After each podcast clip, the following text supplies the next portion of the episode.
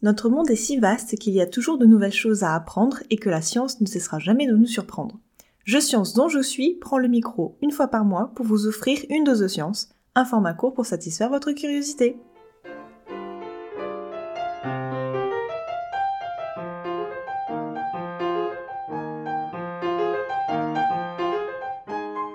Bonjour, c'est Lorraine pour l'épisode Flash Science du mois. Aujourd'hui, nous allons parler d'une maladie chronique touchant 10% de la population ayant un utérus et qui est encore méconnue, l'endométriose. Prenez votre meilleure bouillotte et votre plaid, on en discute tout de suite.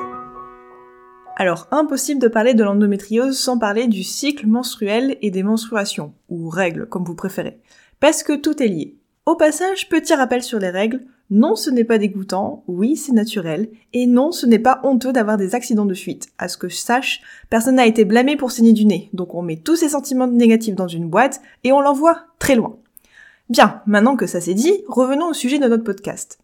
Toute personne ayant un utérus va avoir un cycle menstruel qui dure environ 28 jours. Bon, quelquefois c'est moins, des fois c'est plus, c'est propre à chaque individu. Au cours de ce cycle, un ovule va être libéré par les ovaires, descendre par les trompes de Fallope pour se diriger vers l'utérus. Les ovaires vont également produire en parallèle des hormones qui vont induire un épaississement de la paroi de l'utérus et que l'on appelle endomètre. Cet épaississement va permettre de préparer l'accueil d'un ovule fécondé, c'est-à-dire un ovule qui aura rencontré un spermatozoïde après un rapport sexuel. S'il n'y a pas eu fécondation de l'ovule, il va y avoir une diminution de la production des hormones et élimination du surplus de l'endomètre qui avait été généré.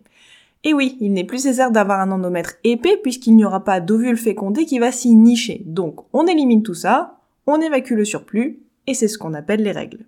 Maintenant, ce cycle menstruel peut être différent pour chaque individu, comme je l'ai dit. Il peut être modifié par la prise d'hormones ou de contraception qui vont modifier les cycles ou même les arrêter complètement. Bon, c'est bien joli tout ça, mais quel est le rapport avec l'endométriose? Eh bien, on y vient tout de suite. Vous avez sûrement remarqué la similitude entre les mots endomètre, donc la paroi de l'utérus, et l'endométriose. Eh bien, tout simplement parce que l'endomètre est celui qui va nous poser problème dans cette maladie. Ou plus exactement, des amas de cellules qui ressemblent fortement aux cellules de l'endomètre. Ces amas sont appelés des lésions et sont localisées à l'extérieur de la cavité utérine, donc clairement pas là où elles devraient. Elles vont principalement se trouver au niveau des organes qui entourent l'utérus, comme la vessie, le vagin, les ligaments utérosacrés, donc qui relient l'utérus au sacrum, les ovaires ou encore l'intestin. Sauf qu'on ne connaît pas la cause de ces lésions. L'hypothèse principale qui est retenue par les scientifiques serait que ces lésions tissulaires proviendraient des menstruations qu'on appelle rétrogrades, c'est-à-dire des menstruations passées. Donc normalement, comme je l'ai expliqué juste avant, le surplus de l'endomètre est éliminé en étant éjecté en dehors de l'utérus par le vagin, donc les règles. Mais le sang peut passer par les trompes et atterrir dans la cavité abdominale en transportant des cellules que l'on appelle des cellules pluripotentes. C'est-à-dire ce sont des cellules qui sont capables de proliférer et de générer de nouveaux foyers d'endomètre. Mais il y a un problème. Et oui, parce que sinon ça serait trop facile.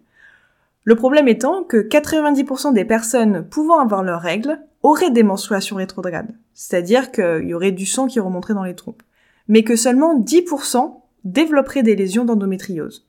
Il y a donc d'autres facteurs qui seraient responsables de leur développement, sûrement des facteurs génétiques et environnementaux. Heureusement, la recherche commence depuis quelques années maintenant à étudier cette maladie, et des équipes de recherche travaillent sur des traitements pour aider les personnes souffrant d'endométriose. En effet, les seuls traitements disponibles actuellement sont des traitements à base d'hormones afin de stopper les règles, donc que l'on appelle les contraceptions hormonales, ou la chirurgie afin d'éliminer ces lésions. Cependant, toute personne ayant déjà pris des contraceptions hormonales savent que, quelquefois, les effets secondaires sont plus pénalisants que l'endométriose elle-même. Quant à la chirurgie, elle n'est pas appropriée dans plusieurs cas et les bénéfices à long terme ne sont pas certains. L'endométriose est une maladie chronique, c'est-à-dire qui dure dans le temps, complexe et compliquée à comprendre. Les symptômes principaux sont des douleurs au moment des règles et une infertilité. Mais le souci, c'est que la sévérité des symptômes n'est pas corrélée avec le nombre de lésions présentes. Vous pouvez avoir très peu de lésions, mais avoir des douleurs telles que vous levez devient un parcours du combattant.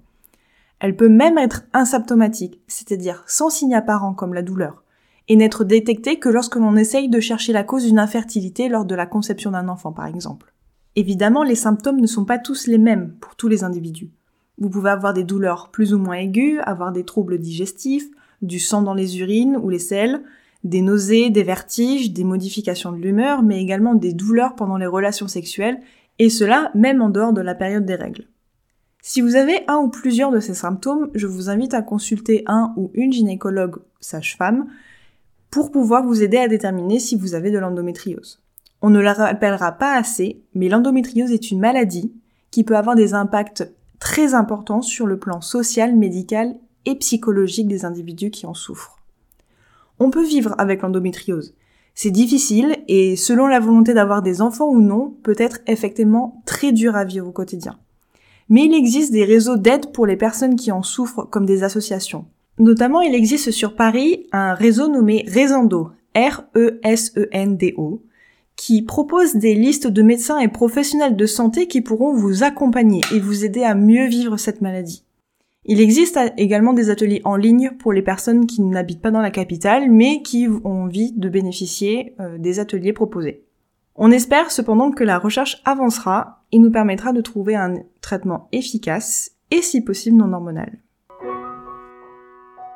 Et voilà, Flash Science, c'est fini pour aujourd'hui, mais on vous retrouve bientôt pour un nouveau sujet de science. Si vous avez des questions ou des réactions à nous faire parvenir ou des sujets à nous proposer, n'hésitez pas à nous contacter sur nos réseaux sociaux ou par mail à l'adresse indiquée dans la description de cet épisode.